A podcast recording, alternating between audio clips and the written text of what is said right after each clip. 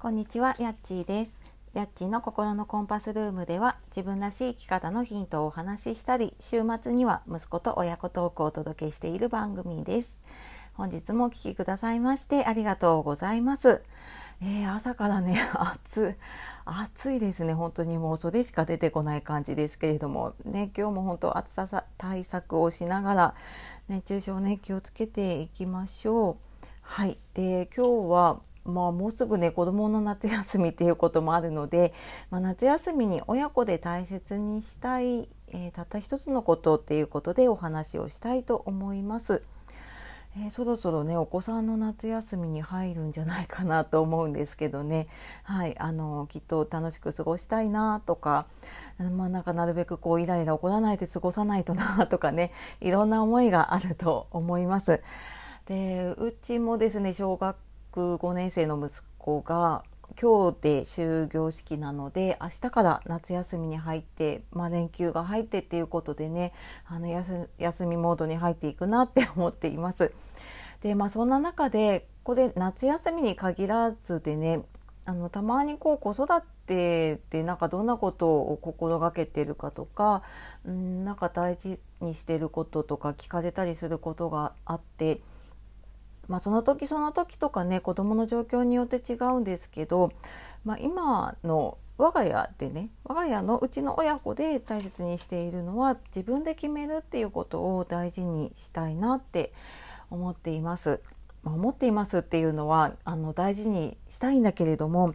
やっぱり完璧にできてないし もちろんであの常に心がけていないとねあのいけないなって思っているところですね。でなんでこれ大事にしているかなって考えてみたんですけどうんなんかやっぱり子供が小さいうちってね結構親のうん親が決めてあげたりとかねすることが多かったと思うんですけどある程度やっぱりね子供も自分でこう判断できたりとかうんなってきた時にやっぱりあのなるべくね子供に決めてもらうっていうことをすることで、まあ、親の価値観の押し付けにもならないし、まあ、その子自身の価値観っていうのも大事にしてもらいたいし、うん、なんかそうやって自分で決めていくことって、でそれを守っていくことって自分をすごく大事にすることにもなるし、まあ、それ自己肯定感とかにもつながると思うんですけど、まあ、結果的にやっぱり自分に自信が持てるようになると思うんですね。なんか誰かに決められた人生をこう歩んでいくとうん。まあ本当小さな積み重ねかもしれないけれどもなんかなんとなくこう物足りなさを感じたりとかねあれってなる時が来るけれども、まあ、自分で決めたことだと、うん、やっぱりなんか自分でやろうって思うモチベーションも高くなるし、うん、誰かに決められるとね、あの宿題があまりやりたくないなっていうのと同じで自分がやりたいと思って決めたことってね結構続けたりとかしませんか？これきっと大人もね子供もそうだなと思ったので、うん、あの私自身もそうだし、まあ、子供もこうやって自分で決めるっていうことをねなるべく、うん、やってもらえたらいいかなって思ってます。ただやっぱりあの大人に比べるとねその何かこれやりたいとか、うん、どうしようかなって思った時にそのどうやったらできるかなっていう選択肢だったりとか、うん、こうやったらこうなるなっていうところってやっぱり子供って分からなかったりとかするんですよね。まあ、そこでもあのやっていろんな経験をさせるっていうことも一つだと思うし、うん、そこでなんかこう